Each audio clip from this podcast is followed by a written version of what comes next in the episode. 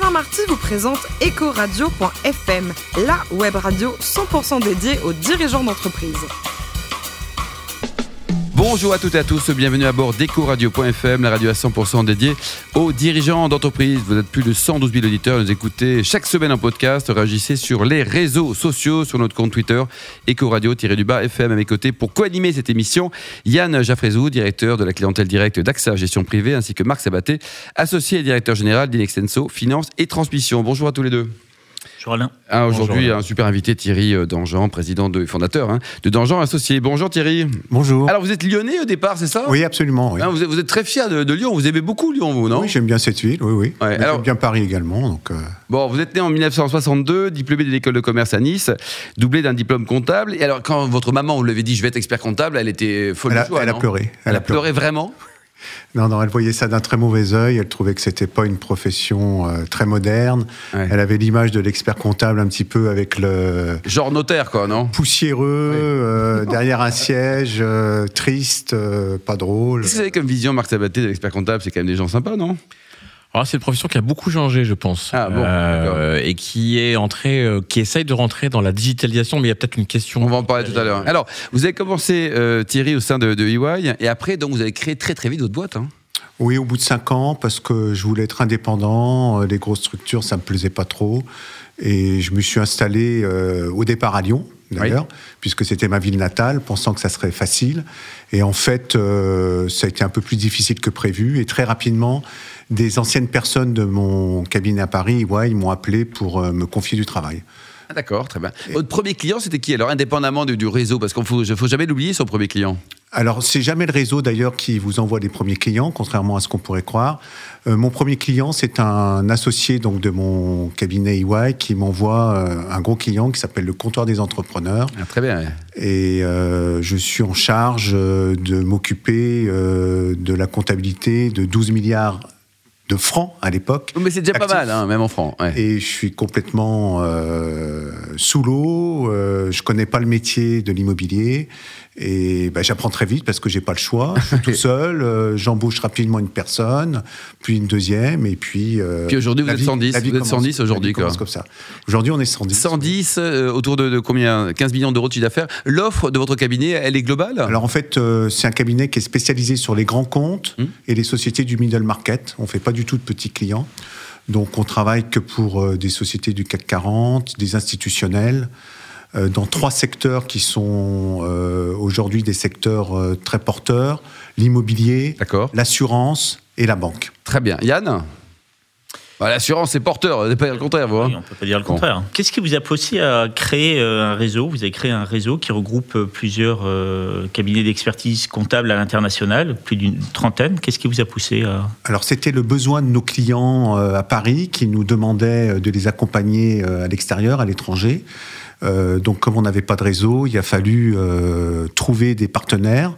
Et ces partenaires, on les a identifiés euh, au fil du temps. Et ils nous apportent aujourd'hui beaucoup de, de services, surtout à nos clients. Et nos clients apprécient ces services parce qu'il n'y a pas d'intermédiaire. Ils traitent Oui, directement avec euh, ces. Ce sont que des cabinets indépendants, Thierry ce ne sont que des, que des cabinets indépendants comme vous, quoi. euh, qui, qui correspondent à notre culture, qu'on a sélectionné. Une fois par an, vous voyez tous ensemble, vous faites une grosse Voilà, fête on hein a une- un grand raout une fois par an. Là, la, la prochaine fête, comme vous dites, c'est à Vienne. Ouais. Et euh, on, on s'apprécie, on se respecte. euh, Ça marche bien. Et le business, ça marche un peu quand même ou pas? Parce que c'est bien Alors- de faire la fête à, à Vienne, mais. euh, Le business est très bon. Comme vous le savez, euh, les entreprises ont beaucoup besoin de, de professionnels tels que nous. Non, mais le réseau, le business entre réseaux, hein, c'est la Et question de le. Ouais. business entre réseaux est bon aussi, puisqu'on a beaucoup de clients qui souhaitent se développer à l'étranger. Et à l'inverse, on a beaucoup de partenaires à l'étranger qui, dont les clients souhaitent s'implanter en France. Ouais, donc c'est parfait, quoi. Ça, ça répond bien à nos attentes. Yann? La profession d'expert comptable est en pleine euh, évolution, mutation, avec euh, beaucoup de consolidation et la disparition de petits cabinets. Comment est-ce que vous positionnez en tant que cabinet de taille intermédiaire? Alors, il y a beaucoup d'avenir pour les cabinets de taille intermédiaire, parce que, comme vous le savez, la profession est très éclatée. Aujourd'hui, il y a trois grandes catégories de cabinets.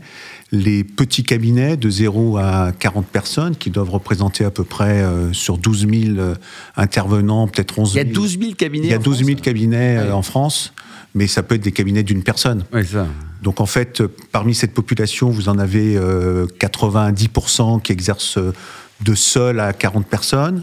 Ensuite, ceux-là qui ont plutôt tendance à disparaître. C'est plutôt ceux-là qui ont tendance à disparaître. C'est plutôt ceux-là dont on dit que la profession sera compliquée à l'avenir. Vous avez une deuxième catégorie de cabinets qui sont les grands mastodontes.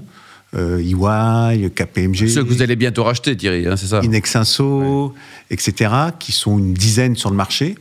Et puis à côté de ça, vous avez des cabinets euh, intermédiaires ou alternatifs comme les nôtres et qui occupent une place euh, importante sur le marché et qui sont de moins en moins nombreux puisque les grosses mastodontes rachètent mmh. au fur et à mesure tous ces petits cabinets alternatifs. Yann? Et enfin, vous êtes spécialisé dans le secteur de l'immobilier. Est-ce que vous pensez qu'aujourd'hui, c'est nécessaire d'être euh, spécialiste sur un secteur spécifique? Euh, C'est impératif, puisque les clients cherchent beaucoup d'expertise. Donc on a la chance de pouvoir aujourd'hui euh, au cabinet marier l'expertise dans l'immobilier, l'expertise dans l'assurance, l'expertise dans la banque. Et c'est ce que recherchent les clients, des experts dans chaque domaine d'activité qui est le leur. Bon, donc c'est avec l'expert comptable qui vous dit je suis bourrant en tout, c'est un menteur. C'était vrai il y a quelques années, ça devient de plus en plus compliqué aujourd'hui. Marc oui, moi je voudrais revenir sur, euh, non pas sur l'expertise comptable, on en a parlé un peu et on en reparlera tout à l'heure, mais un mot sur le, marché sous-jacent euh, de l'immobilier, puisque c'est un secteur dans lequel vous êtes spécialisé, enfin un des, un des secteurs.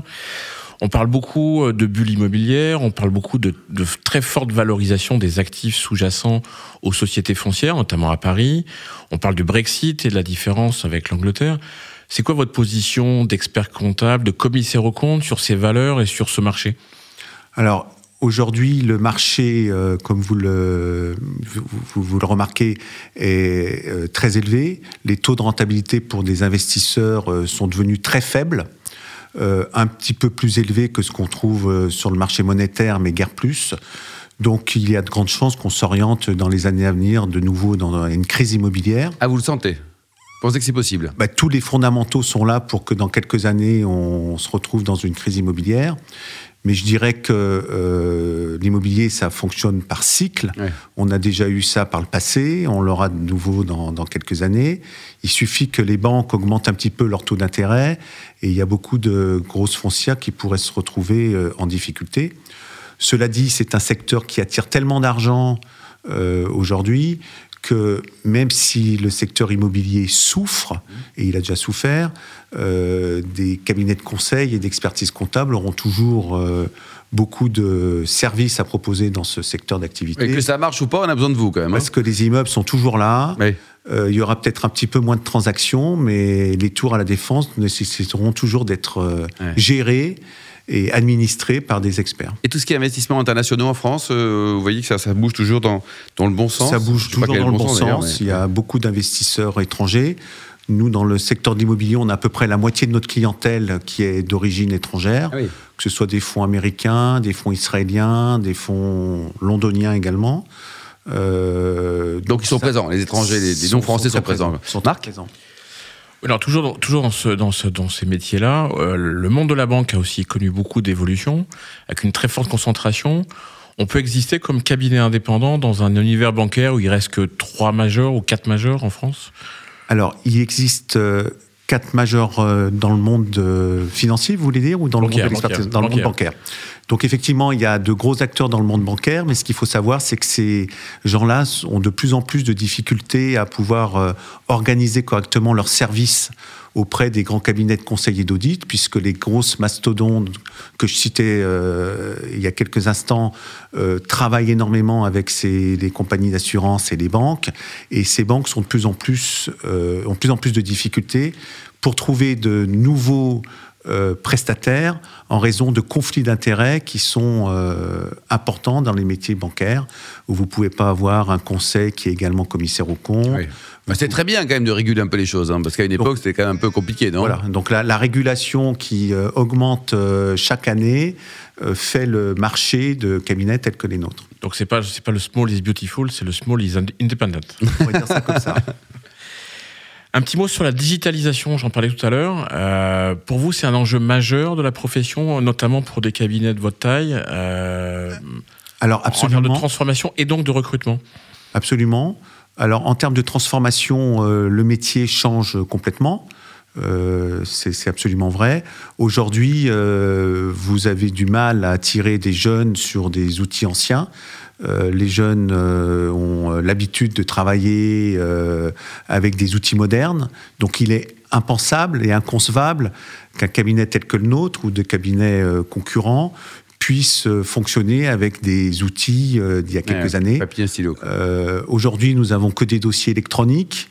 Euh, nous utilisons quasiment plus de photocopieuses, encore moins d'agrafeuses, euh, encore moins de Les calculettes. trombones, hein, pas, pas petit trombone. Euh, les trombones, ce sont les avocats souvent encore qui utilisent euh, Ah, les avocats, ce- ouais. cet outil, mais ça devient également rare. On signe de manière électronique tous les documents importants.